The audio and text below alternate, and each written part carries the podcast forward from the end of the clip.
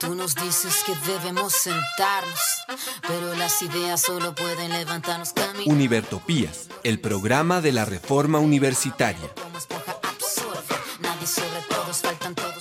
Proyecto comunicativo de la Asamblea Constituyente de la Universidad Distrital.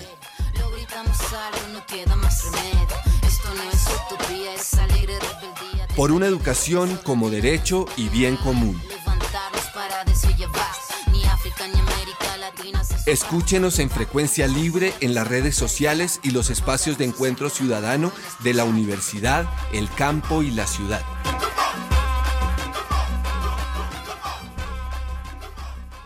Hoy, 13 de febrero de 2020, Día Mundial de la Radio, y en la era de nuestro Señor, los perversos e insensatos de la emisión de Univertopías saludamos a la audiencia que se encuentra al otro lado de las ondas gercianas, a la Academia Luisa Calvo, a nuestro ingeniero de sonido y a nuestros participantes del programa.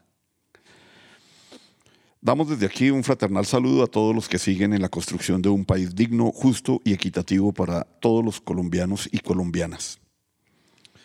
En esta emisión trataremos en el plano nacional los 13 ejes del pliego de peticiones, la agenda de la semana, eh, ¿hay conflicto o no en Colombia? En segundo lugar, eh, homenaje con motivo de eh, una efemérides del el cura eh, Camilo Torres. En tercer lugar, noticias de la U. Reinicio de semestre, ¿cómo va eso? ¿Cómo continúa la lucha? ¿Y hay algo sobre la corrupción? Para iniciar nuestra zona musical, no olvidemos que el paro continúa. Pieza de Alecos Populi, que escuchamos a continuación. Presidente, presidente, ¿qué opinión le merece el bombardeo en... ¿Qué tal? Presidente, el bombardeo, ¿qué pasó con ¿De qué me, de qué me habla, viejo? ¿Que de qué putas te hablamos, viejo? Te hablamos de salud, trabajo y colegios. Derecho a pensión antes de viejo. Que la empatía no se nuble por los privilegios. Quisieron desprestigiar el paro, generando pánico, todo muy raro. Noticias de saqueo alarmó todo el barrio y ahora sabemos que era truco para desviarnos. Hacer creer que ellos son necesarios, que nos protegen del adversario. Todos aplaudiendo, idiotizados, olvidando a niños ejecutados. Ahí viene la polis, vestida de robot, reprimiendo al país. Si salimos a las calles no es a delinquir, es mostrar nuestra fuerza para resistir.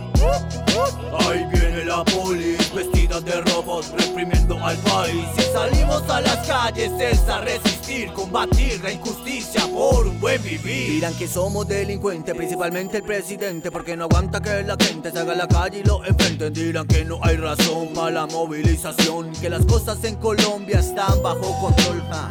Pero qué control, militarizar y hacer caso omiso a la sociedad. Sale el presidente sin claridad. Justificando abuso de autoridad Respeto a la persona que en su idea de ayudar Se metió de policía y ahora es profesional La mala para el tombo que le gusta abusar Quiere todo a los golpes y ahora es miembro del SWAT Sacan los Robocop para dispersar la lucha y no solo a quien usa la capucha, con sus pistolas nos apuntan en la nuca. Hijos de Uribe por respeto a las putas. Ahí viene la polis, vestida de robot, reprimiendo al país. Las no es a delinquir, es mostrar nuestra fuerza para resistir. Ahí viene la polis, vestida de robot, reprimiendo al país. Si salimos a las calles es a resistir, combatir la injusticia por un buen vivir. No es solo respirar. Podrán quitarnos todo, pero no la dignidad. Podrá ignorar la gente y con alcaldes negociar. Podrán matar con gases, pero el paro seguirá. A parar para avanzar. Viva el paro nacional. Y si nos quieres callar, cacerolazos sonarán.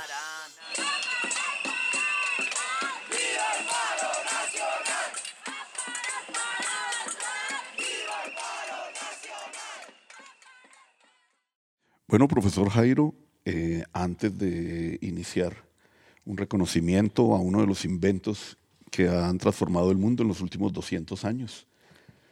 Sí, pues desde 1888 se están haciendo realidad las emisiones de radio.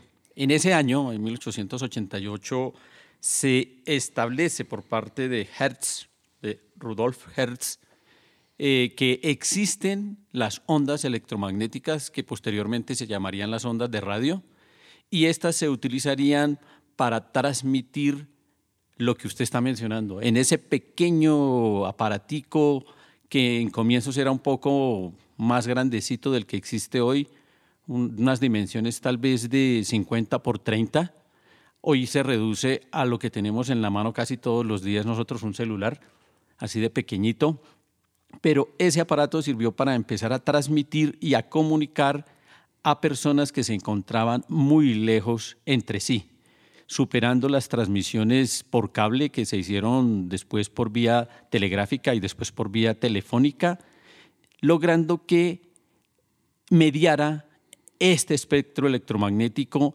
haciendo que no se necesitaran cables. Y eso es precisamente lo que se está celebrando el día de hoy el hecho de que se crea un Día Internacional para la Radio.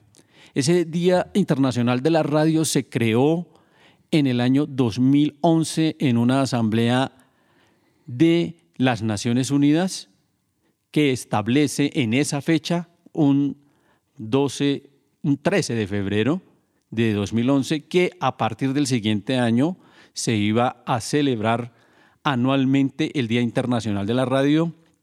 O sea que este sería el octavo, el octavo año que se celebra con un mensaje específico que es bien particular y es que el Día de la Radio internacionalmente tendrá como tesis la diversidad. Y en ese orden de ideas, esta primera canción que se ha postulado aquí tiene que ver con eso que hace distinto a uno del otro, a los pobres de los ricos, a los negros de los blancos, a los bajos de los altos, a los comunistas de los capitalistas, a los burgueses de los proletarios, etcétera, y en ese orden de ideas, hoy todas las emisiones radiales que hay en el mundo tienen como mensaje llevar ese carácter pluriétnico, diverso a todas las emisiones, a todos los puntos del globo terráqueo.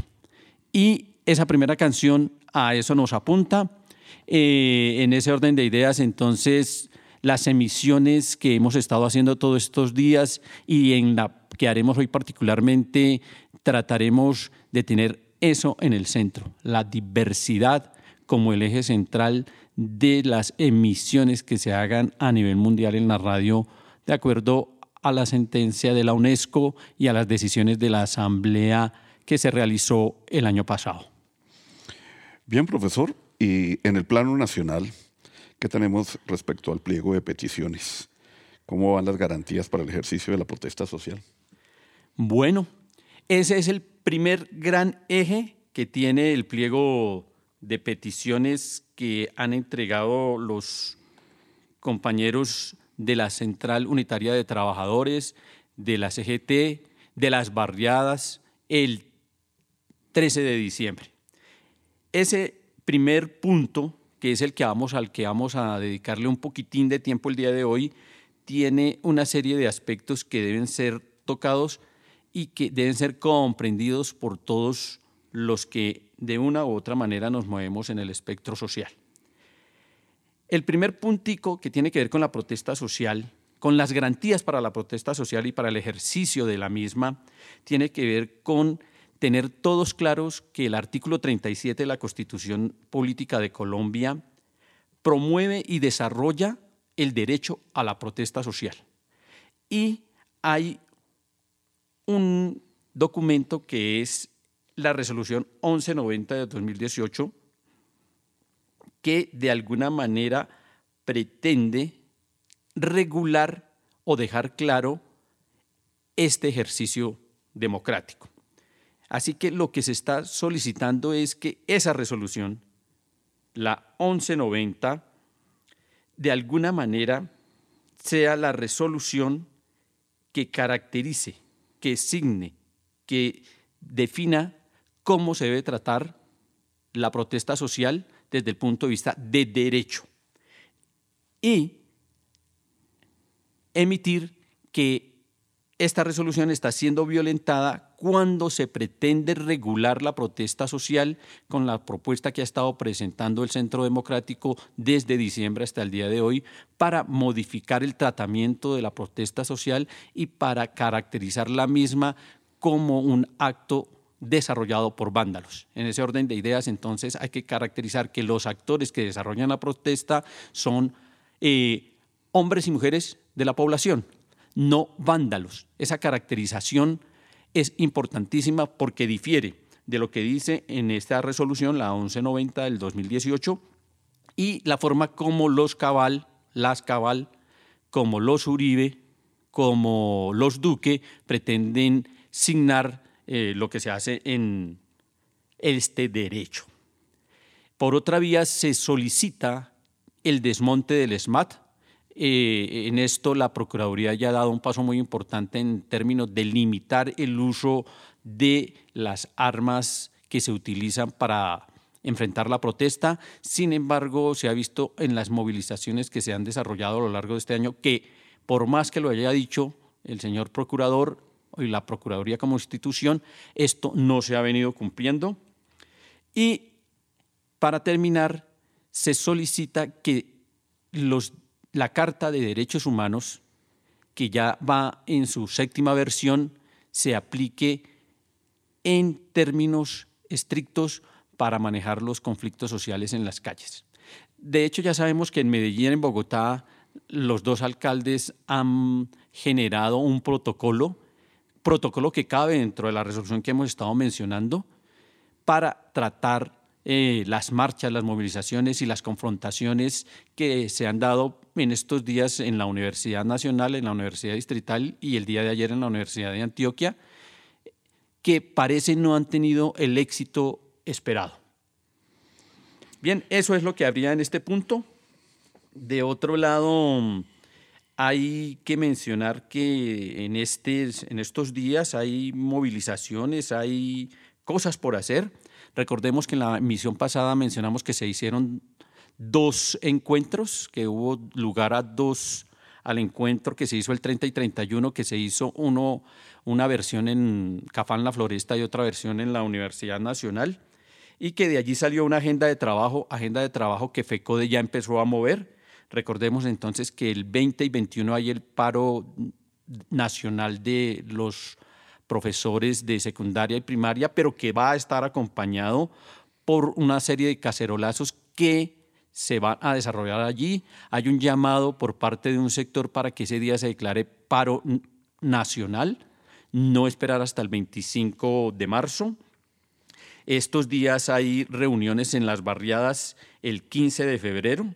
Eh, por ejemplo, en Teusaquillo hay una reunión en la 34 con 17 a propósito de la Universidad Distrital al frente del Fondo de Empleados de la Universidad Distrital. De la misma manera ocurrirá en diferentes barrios de la ciudad. Tenemos eh, una serie de encuentros populares en el suroccidente de Bogotá los días 22 y 23. Hay movilización nacional el 21 y el 24 de febrero. Y hay un encuentro distrital de paro el día 29 de febrero y el día primero de marzo. Esa es la agenda que tenemos en estos días, sin olvidar que la Asociación Sindical de Profesores Universitarios se reúne desde el miércoles 19 hasta el sábado 22 en su primer plenario, segundo plenario nacional y la Asamblea Nacional de Profesores Universitarios. Bien, profesor. Eh, todas estas noticias que usted eh, nos da nos dejan pensando ¿Hay conflicto o no hay conflicto en Colombia? Pues fíjese usted lo que ocurrió el 3 de febrero. El 3 de febrero a el Centro Nacional de Memoria Histórica se le quita o se le desafilia de una entidad internacional que eh, tenía a, la, a este Centro de Memoria Histórica en su interior, como, uno de sus componentes, como uno de sus miembros. Este centro funciona en la Argentina, o sea, nació en Argentina, pero tiene sus oficinas en Nueva York y desde Nueva York oficiaron que no seguía el Centro de Memoria Histórica realizado en Colombia, el que existe en Colombia, porque en una solicitud que se le hizo frente a esa pregunta que usted me está haciendo de si en Colombia hay conflicto o no, si hay confrontación o no, no se entregó respuesta. Y se asumió que como no se entregó respuesta, que lo que ha estado desarrollando el gobierno nacional en los medios de comunicación desde el año 2012, frente a decir que no hay conflicto en Colombia, se asumió como la respuesta oficial del país. Y adicionalmente porque quien maneja eh, el Centro de Memoria Histórica, el doctor Darío Acevedo, ha manifestado reiteradamente que en Colombia no hay conflicto a pesar de que los medios de comunicación por diferentes mecanismos le han hecho la pregunta, siempre la ha eludido, pero la única vez que la contestó, que fue el día que se posesionó, manifestó que en Colombia no había conflicto y ante ese hecho se asumió esa como la respuesta y hoy no tenemos reconocimiento de este organismo internacional. Eso, eso me recuerda eh, hace unos pocos años eh, un renombrado político afirmando que en Colombia ya no quedaba una sola hectárea cultivada de coca, por ejemplo. profesor, ¿qué le parece si después de este informe escuchamos el segundo tema en reconocimiento al papel de los estudiantes en defensa de la educación pública con la hip hop de la Universidad del Valle?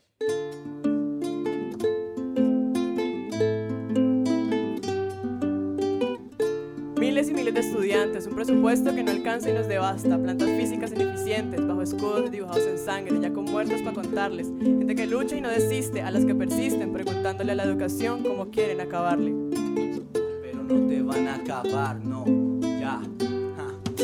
¿Que quién soy? Yo soy estudiante, un joven de barrio cuya lucha trae aguante, que piensa, que siente, cuestiona sus verdades, que ejerce sus sobrepaso, alimentando a las personas con metralla y no con paz. La ironía del país del supuesto no vende paz, que prioriza el presupuesto en la guerra y no educar. Esa es la lógica en políticas de Estado, más armas y misiles y lo público expropiado. Predican un avance bajo ideas atrasadas, una sociedad armada no es igual a una educada. ¿Cuánto vale un libro que cuesta una bala? Esa es la situación que nos tiene en la mala. No hay educación y la guerra nos ampara, que nos pone el día a día. La muerte cara a cara, pedagogía popular, a los barrios educar. No podemos claudicar, es momento de luchar. Más jóvenes graduados y menos camuflados es nuestra respuesta para el Estado. Contenido crítico, lo que necesitamos, acciones concretas.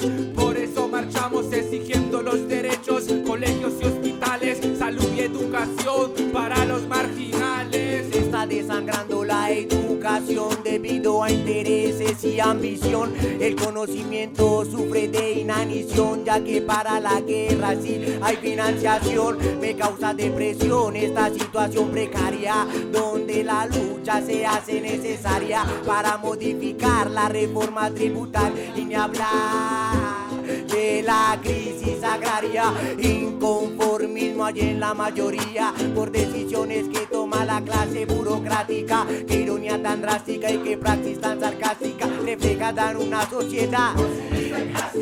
El estudiantado se levanta y resiste, pues todo el pueblo de lucha se viste y embiste a este sistema que esclaviza, el cual desea que la educación quede en cenizas. Entró la inspiración no por amor, sino por rabia de ver a la educación convertida en una mafia. Beneficios disfrazados, beneficios para quién. Y detrás de cada acción se ve reflejado el interés de aquellos que por cada millón que dan el 100% de intereses luego te van a cobrar y sacan su tajada, no racismo y es con impotencia que esta canción y esta letra rimo el gobierno no te ofrece el país lleno de estrías de parir un montón de arpías y la lógica no aplican sus argumentos, discursos sin fundamento Sabemos el gobierno es un tormento y ría cuando pueda, cuando no nos se lamente mejor que se la pelea y crea en la utopía.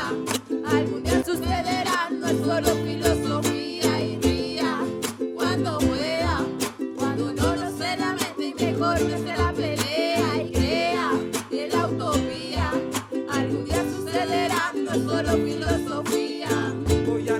la realidad de mi universidad. Verás, todo está mal, pues Varela con todo acabará.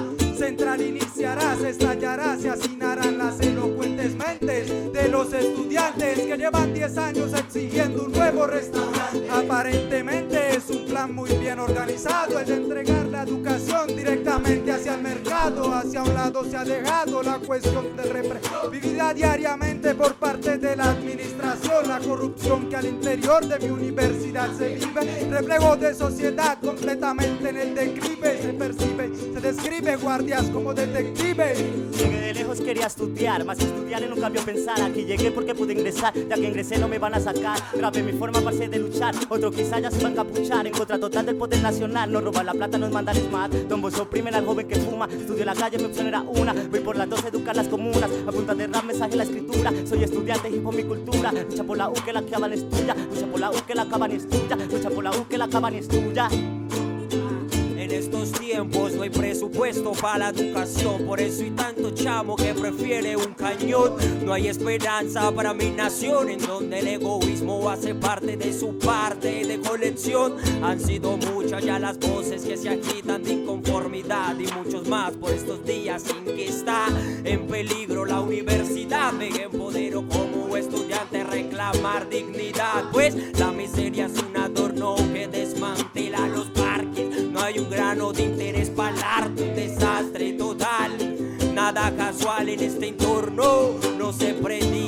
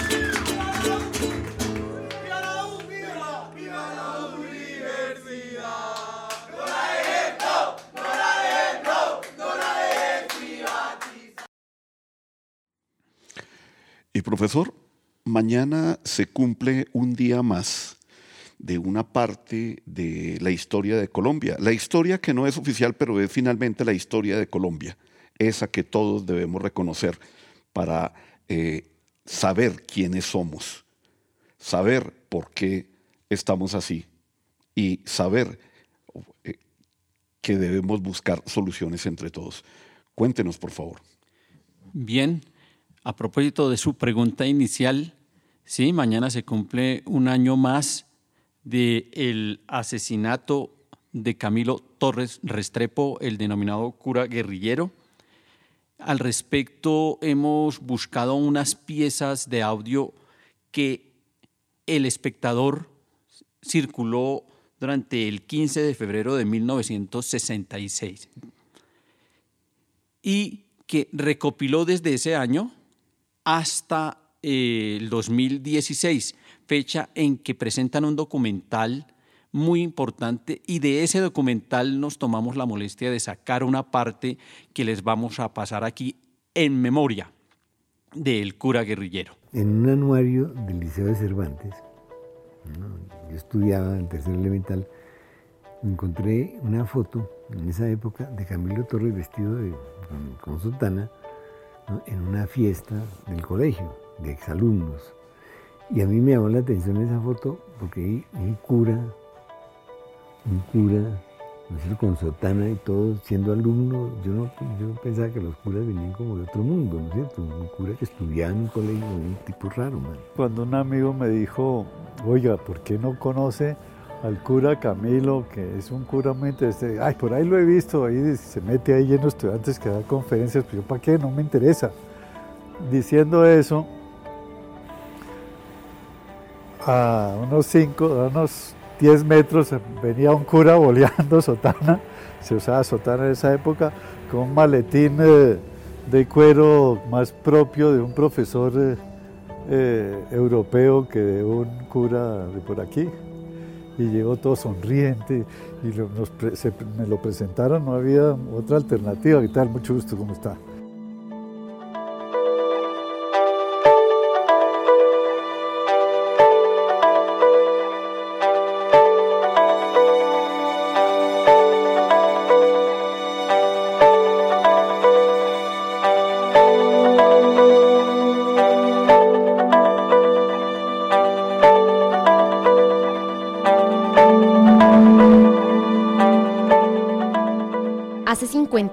En un combate con el ejército, murió Camilo Torres Restrepo.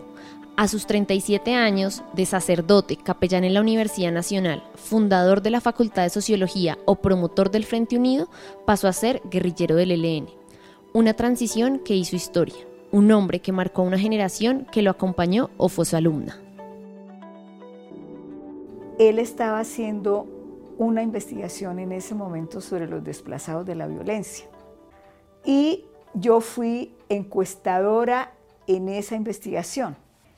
Y era muy interesante porque estaba a cargo de estudiar unas familias desplazadas de la violencia que vivían en los camerinos del estadio de fútbol de la Universidad Nacional.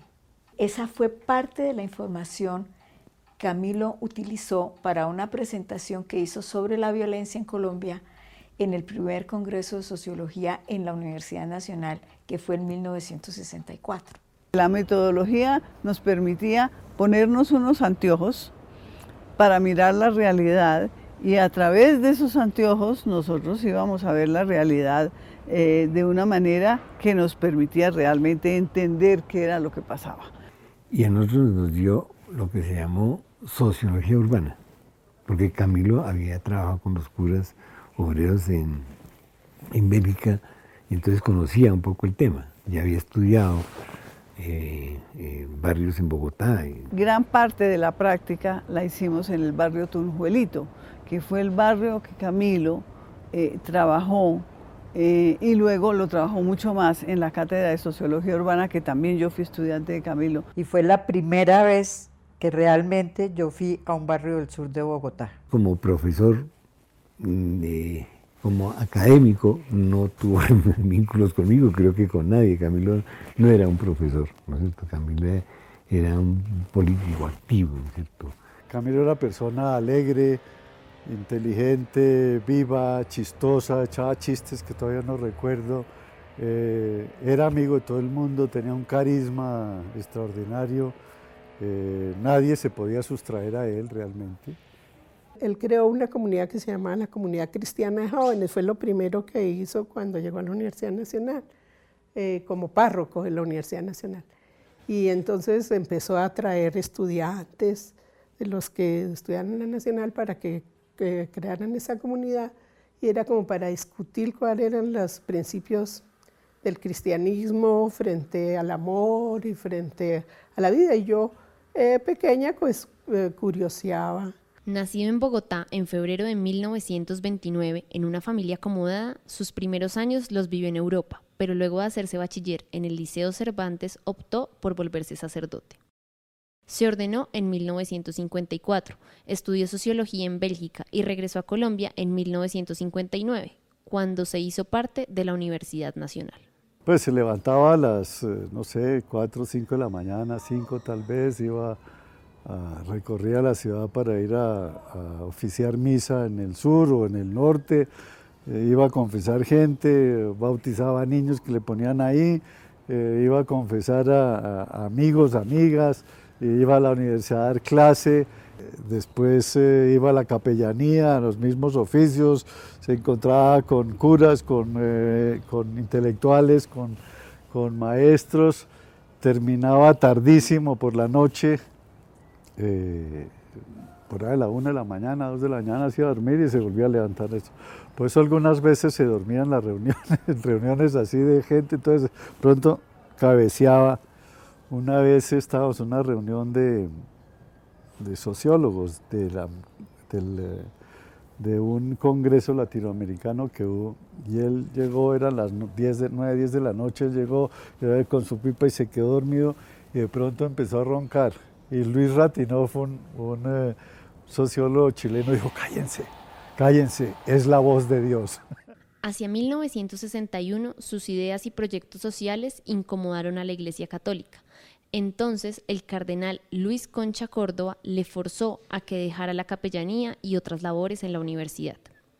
Tiempo después, las presiones lo llevaron a dejar el sacerdocio. Entonces creó el movimiento político Frente Unido, con un semanario para divulgarlo tenía carisma, como se llama en, sociología. Y ese carisma lo que hizo fue aglutinar los movimientos que se estaban presentando no solo en la nacional, sino en el resto de universidades del país, tanto públicas como privadas. Camilo, desde que inició el movimiento, empezó a, a, decir es necesario hacer una publicación, es necesario hacer una publicación. Y evidentemente, pues todo el mundo estuvieron, estuvo de acuerdo entonces, digamos que eh, el editorial lo escribía Camilo y los otros artículos, gente del partido, gente del gente que participaba en el movimiento Frente Unido. Eh, en, el primer en el primer periódico, eso entrábamos a las oficinas del Frente Unido y eso nadie nos ponía atención porque todo el mundo estaba, estaba dándole a los artículos del, del periódico y salió en agosto, no me acuerdo qué día, pero salió en agosto de, del 1965, entonces pues nos reunimos todos los comandos del, Frente Unido, nos repartieron los periódicos, nos distribuimos la zona y nos fuimos con, eh, nosotros queríamos hacer un grupo de mujeres, en esa época ni siquiera se hablaba de feminismo, pero queríamos como, pensábamos que si éramos puras mujeres nos, era más fácil vender el periódico. Y, entonces, como, como queríamos hacer un grupo de, mujeres, Isabelita, la mamá de Camilo, dijo, no, yo voy con ustedes, que dicha puras mujeres, no sé qué. Y entonces salimos al centro de Bogotá, nos tocó a nosotros. Y fue muy emocionante porque decíamos Frente Unido, el periódico del Frente Unido, y eso lo compraron, nos quedamos sin periódicos. Por ahí a la media hora ya no teníamos periódicos. Eso se vendió toda la edición. Eso fue una explosión que se, distribuyó en todo el país, sobre todo el primer número fue un escándalo, el segundo ya se editaron muchos más y ya tenía, digamos, en diferentes em, capitales, tenían grupos que trabajaban con el Frente Unido. Ese trabajo consistía básicamente en distribuir y poner el periódico a disposición de la gente. Los que escribían el Frente Unido eran pocos, eran la gente de la FUN, eran amigos de Camilo, era Camilo mismo, ¿no es? Ahí salieron todos sus mensajes a los cristianos, a los comunistas, a los obreros. Pero entonces esos núcleos de venta después se constituyeron, se fueron constituyendo en comandos camilistas, que ya tenían una mirada distinta. Y esa mirada distinta era el monte. Camilo tenía también eh, un trabajo cerca a Yopal, el Casanare, un trabajo con colonos y con llaneros.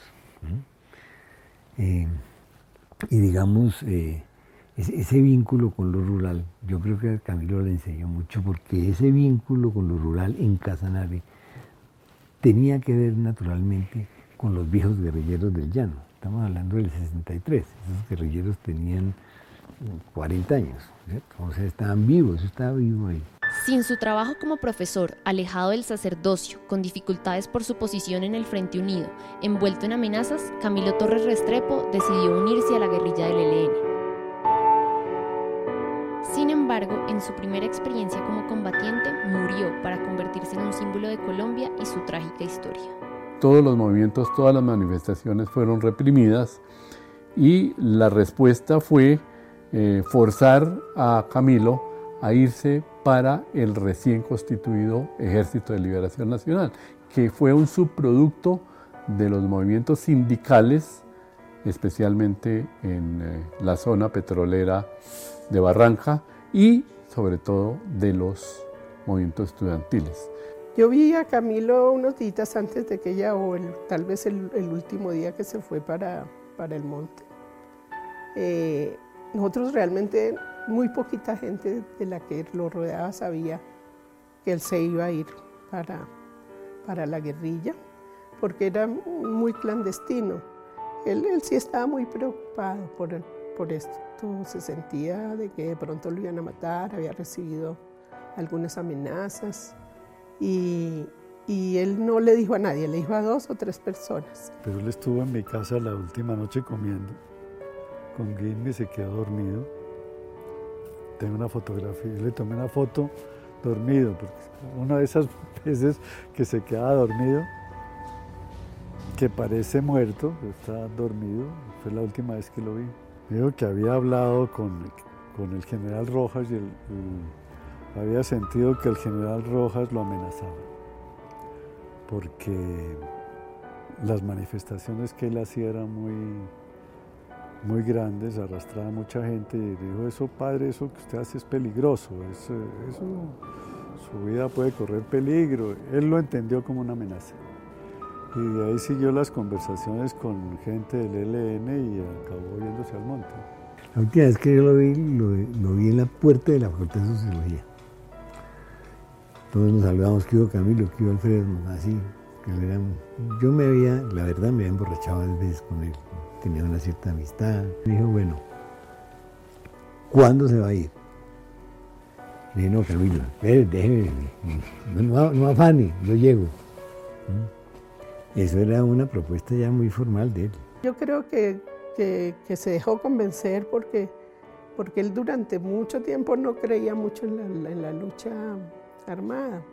Después ya de que fracasaron muchas de las cosas que él trató de hacer desde el punto de vista legal, como, como trabajar con, como hacer propuestas con el Frente Unido para la izquierda, como, como hacer propuestas de reforma agraria, eh, de, trabajar con procesos de reforma agraria. Yo creo que él se fue como, como, como aterrizando diciendo de pronto, de pronto por aquí no es, ¿no? Nos fuimos como a finales de enero del 66 y cuando estábamos en, Cuba el 15 de febrero, los estábamos en una isla y los cubanos nos empezaron a mostrar un periódico, a decirnos, vengan, vengan, vengan, vengan.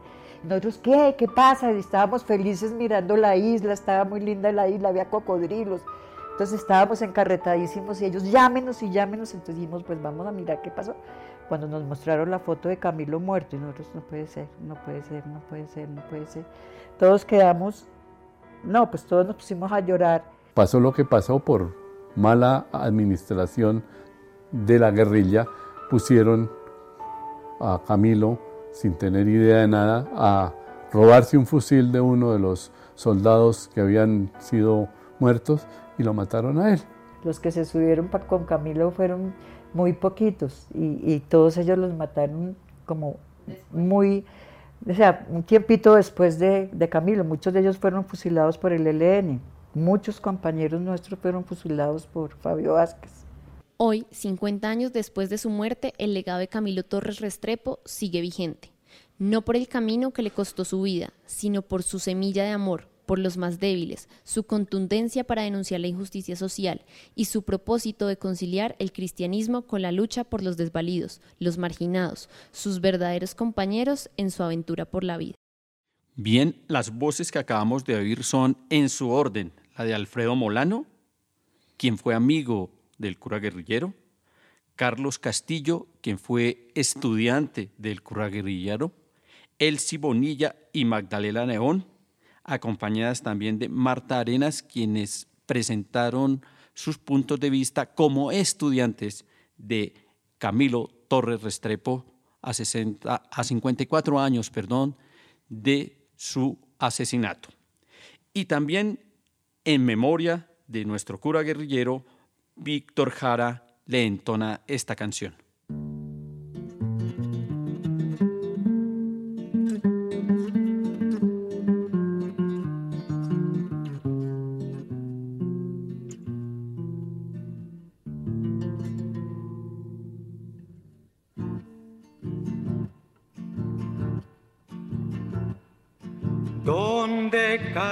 Camilo, nació una cruz, pero no de madera, sino de luz.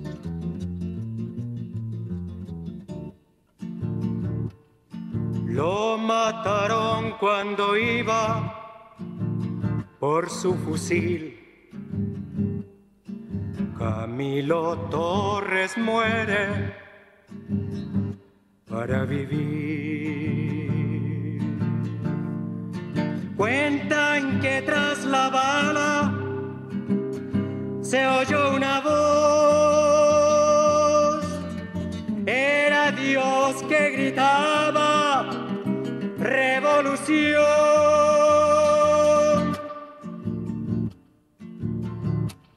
A revisar la sotana, mi general,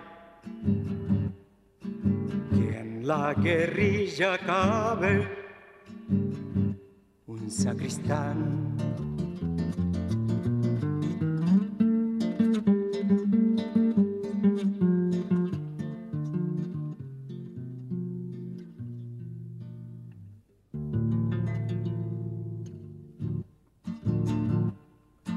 Lo clavaron con balas en una cruz. Llamaron bandido como a Jesús.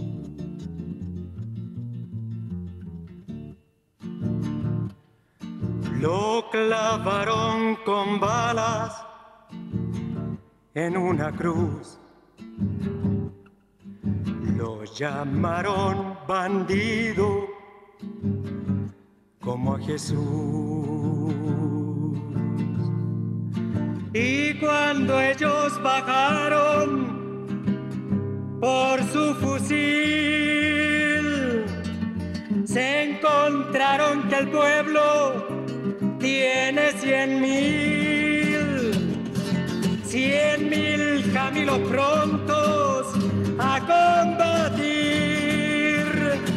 Camilo Torres muere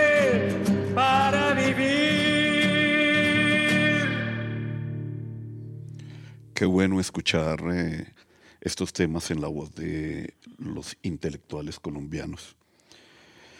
Profesor, ¿y cómo vamos con el reinicio del semestre? Bueno, este reinicio de semestre ha estado bastante, pero bastante ajetreado. Los estudiantes y los profesores nos hemos encontrado en las aulas, pero se han dado pequeñas, pequeñas sorpresas. Eh, ya en la sesión pasada mencionamos que se hizo un cronograma, un calendario de solamente dos meses, profe, un calendario de solamente dos meses Y para y culminar. tenemos, un, tenemos un contingente grande de colaboradores aún sin contrato.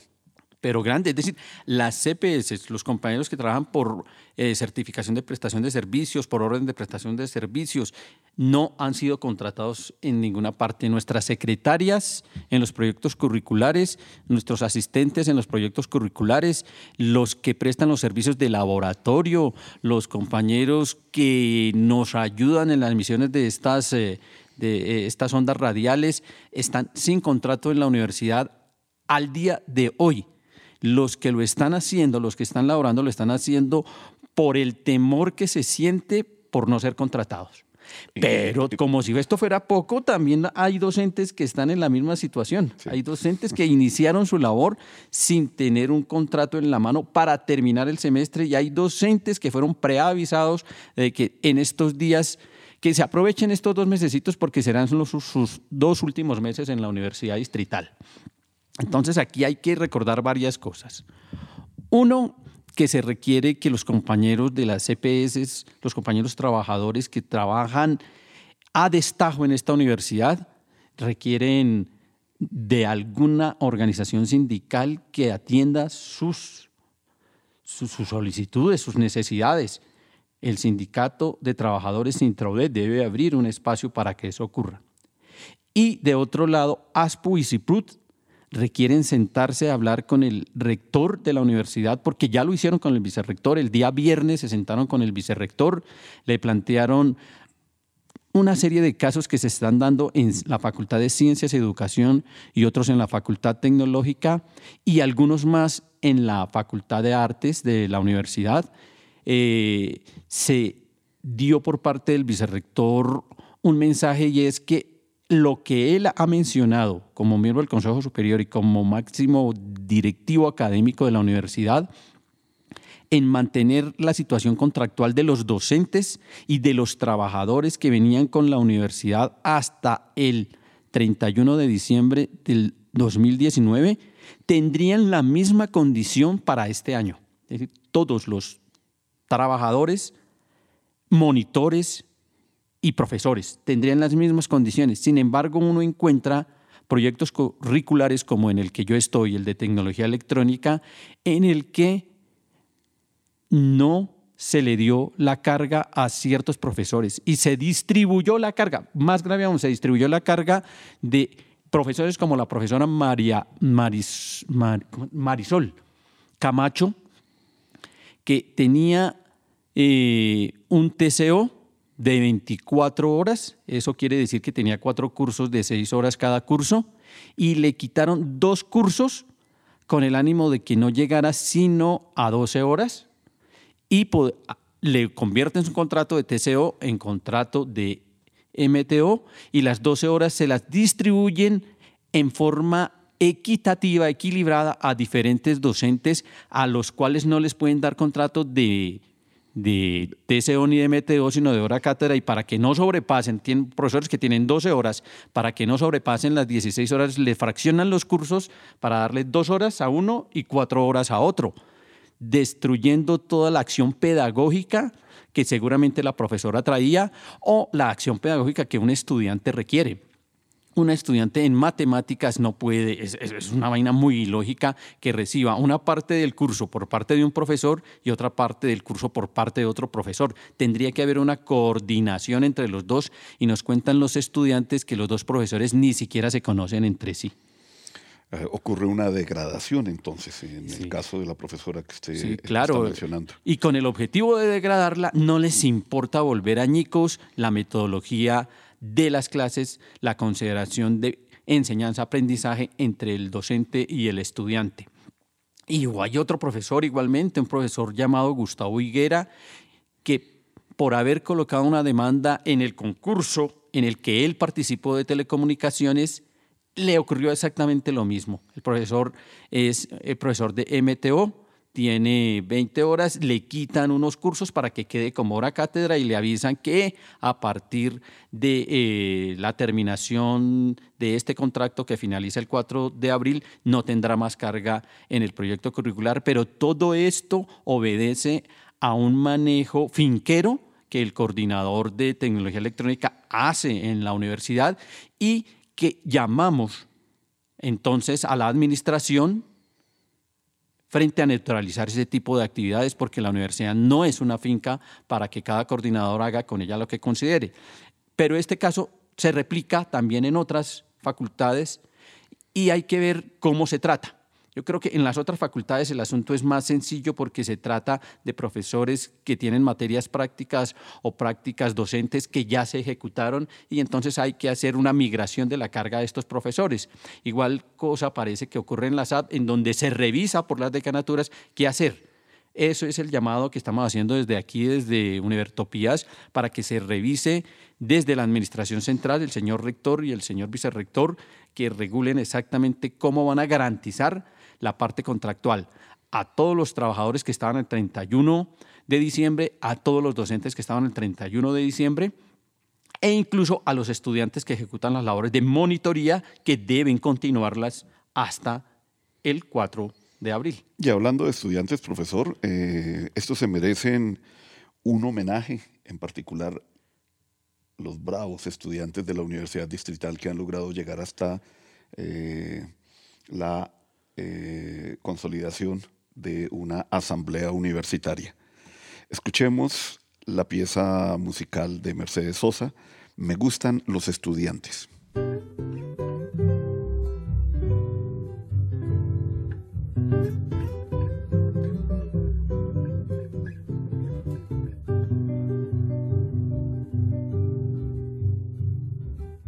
Vivan los estudiantes, jardín de nuestra alegría. Son aves que no se asustan de animal ni policía. Y no le asustan las balas ni el ladrar de la jauría. Caramba y zamba la cosa, que viva la astronomía. Gustan los estudiantes que rugen como los vientos. Cuando le meten al oído sotanas y regimientos, pajarillos libertarios igual que los elementos. Caramba y zamba la cosa, que viva lo experimento.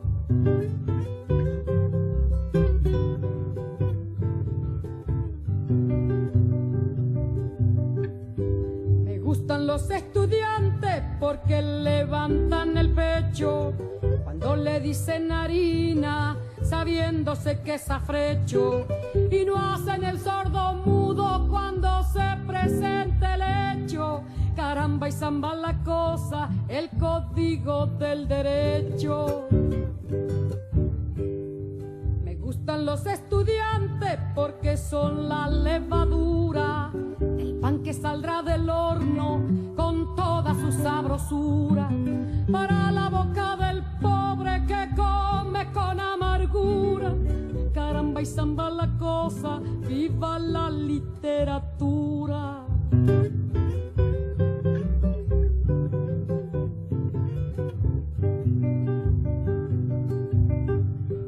Me gustan los estudiantes que marchan sobre la ruina con las banderas en alto a toda la estudiantina. Son químicos y doctores, cirujanos y dentistas. Caramba y zamba la cosa, vivan los especialistas. Gustan los estudiantes que con muy clara elocuencia a la bolsa negra sacra le bajo las indulgencias. Porque hasta cuando nos dura, señores, la penitencia. Caramba y zamba la cosa, que viva toda la ciencia. Caramba y zamba la cosa, que viva toda la ciencia. ¿Y qué hay acerca de la corrupción en la Universidad Distrital, la lucha contra la corrupción y cómo vamos en torno al Estatuto General, profesor? Bueno, frente a la primera pregunta, hay dos, dos hechos que se están consolidando. Uno, la contratación que ya se hizo por parte de una auditoría externa que está revisando al dedillo cada uno de los contratos del IDEXUT. Todos sabemos que en el IDEXUT no es el único sitio donde, donde está la corrupción en la universidad, pero fruto de todo el trabajo que hicieron los estudiantes y de alguna manera los profesores durante estos meses, desde septiembre hacia acá, esa auditoría viene funcionando. Ya está revisando contractualmente los hechos. Y lo último que tenemos aquí es la otra auditoría que la presidente del Consejo Superior Universitario solicitó. Claudia López solicitó que la Comisión Accidental presentara una propuesta de auditoría mucho más completa de toda la universidad y lo que sabemos es que ya está en proceso, en consulta con otras universidades, cómo realizar esa auditoría de manera que recoja los aspectos administrativos, académicos y dentro de lo académico las tres funciones misionales y dentro de las tres funciones misionales toda la parte contractual en general y después comparar las dos auditorías para ver exactamente cuáles son los resultados y cómo se puede proyectar un quehacer real. No Por deja- otra vía, Perdón sí. un momento, eh, no deja de causarme curiosidad. Cuando usted empieza a hacer una auditoría de estas, mm, toma en una mano la ley. ¿Qué dice? Empieza a mirar qué hicieron y encuentra que actuaron en el marco de la ley. Así no sea algo ético. Entonces, fácilmente la auditoría puede demostrar que no ha habido eh, corrupción en la universidad distrital. Sin embargo, cosas tan elementales como que los profesores solicitamos recursos, pero esos recursos se compran a unos costos mucho más elevados de lo que están en el mercado. O no llegan los recursos que solicitamos porque había otra, otra oferta que era mejor en concepto de, eh, del, del funcionario que hizo la contratación, no cumpliendo con lo que nosotros necesitábamos finalmente, pero todo en el marco de la ley, que esa es una de las características de la corrupción. No deja de causarme curiosidad y debemos hacerle seguimiento continuo a estos resultados. Y la segunda pregunta, profesor, en torno al Estatuto General, ¿cómo va ese trabajo? Bueno, frente a el Estatuto General lo que debemos mencionar es que hay una victoria parcial del movimiento universitario. Es una victoria parcial el hecho de entender que no continúa funcionando la Comisión Accidental de Reforma que tiene el Consejo Superior Universitario, es decir, el Estatuto General ya no podrá ser emitido por el Consejo Superior Universitario en las condiciones que lo traía. Es una victoria parcial, que para muchos casos se dirá que es pírrica. Y parte de esa victoria parcial es que la Asamblea Universitaria tendrá como primer trabajo, según la, el Acuerdo 01 que, se, que da creación a esta Asamblea Universitaria, y que en 35 días ya debe estar convocada, ya debe estar lista para instalarse, establece como documentos de trabajo para el Estatuto General ese documento que traía el Consejo Superior Universitario, pero también el documento del 2017. Esta es una victoria importante porque ya el Consejo Superior se había hecho a la idea que el documento del 2017 era parte de la historia de la universidad y que no volvería a ser tocado y que el documento que ingresaría a las sesiones de la Asamblea Universitaria y posteriormente al Consejo Superior Universitario iba a ser el que ellos traían. Decimos que es una victoria parcial porque se reconoce la existencia del otro documento y es un documento que tiene el mismo peso que el que traía el Consejo Superior Universitario. Ahora lo que nos corresponde, y es parte de la respuesta que hay que dar aquí, es iniciar los trabajos para que la asamblea universitaria sea una asamblea universitaria de la comunidad y no de la administración como lo formulaba con toda propiedad Julián hace ocho días. La administración ya se puso los zapatos para entrar a ganarse esa asamblea universitaria e imponer allí a sus fichas para con eso mantener la propuesta del 2018. De nuestra parte lo que hay que hacer es imponer en las urnas a los más progresistas para que los más progresistas impongan las posiciones más progresistas al interior del... ¿Y qué garantías hay, profesor?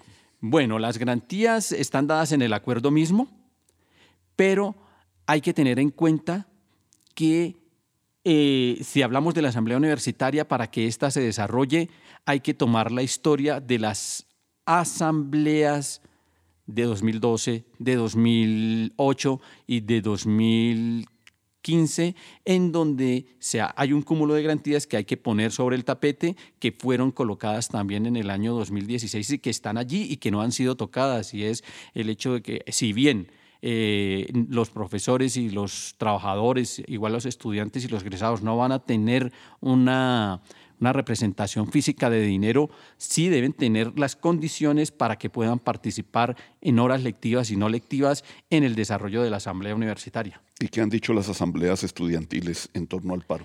No, los, los estudiantes entienden que están en estado de alerta, lo que han entendido es que han pasado de paro a asamblea permanente con actividad académica y en estado de alerta de acuerdo a lo que ocurra. Con lo de los profesores, el estado de alerta se ha colocado al máximo e incluso tenemos entendido que varios estudiantes de la Facultad de Artes estuvieron en la reunión que hubo el viernes y seguramente eso seguirá dándose de esa manera. Los estudiantes están al pendiente de lo que ocurra, pero están activos en lo que se refiere al paro nacional. Profesor, no para el asesinato de líderes sociales y eso es lo que muestra esta pieza musical, titulada No estamos bien, en la voz de Julián Cuellar.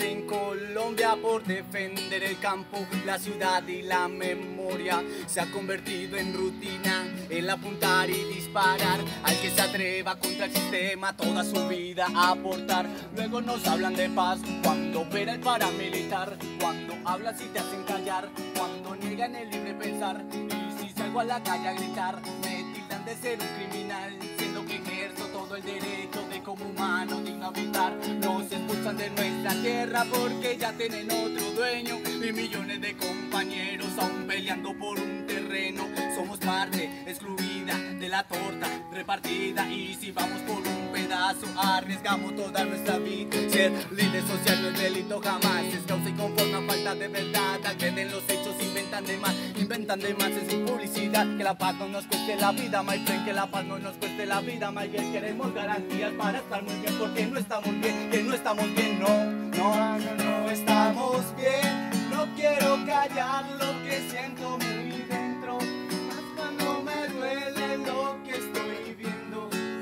asesinando a los que no se rifan. Repito, no estamos bien. No quiero callar lo que siento muy dentro. Con he llorado y no estoy mintiendo. Siguen silenciando una voz cada día.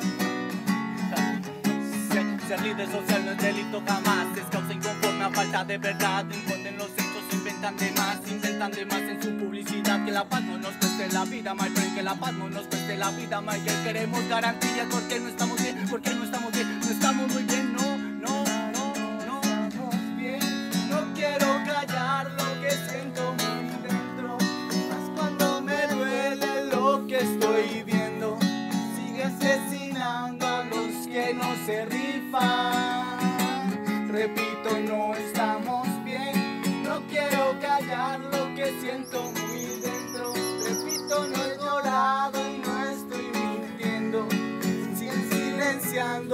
Voz cada día.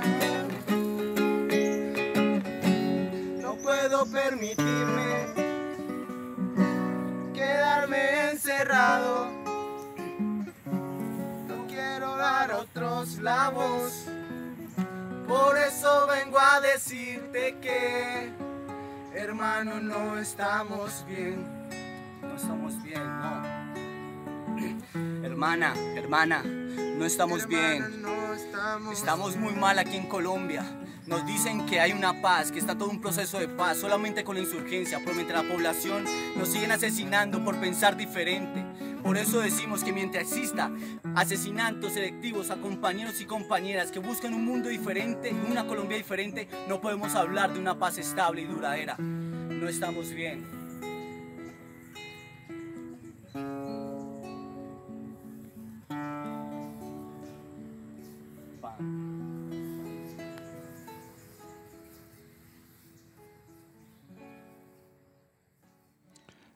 Una vez más, los perversos e insensatos de Univertopías agradecemos a nuestro ingeniero de sonido, a la Academia Luisa Calvo y a quienes nos escuchan tras las ondas gercianas. Nos vemos y oímos el próximo 19 de febrero, proyectando una gran lucha por la democracia y la reforma universitaria que se abre con la Asamblea Universitaria. Tú nos dices que debemos sentarnos, pero las ideas solo pueden levantarnos caminos. Univertopías, el programa de la reforma universitaria. Proyecto comunicativo de la Asamblea Constituyente de la Universidad Distrital.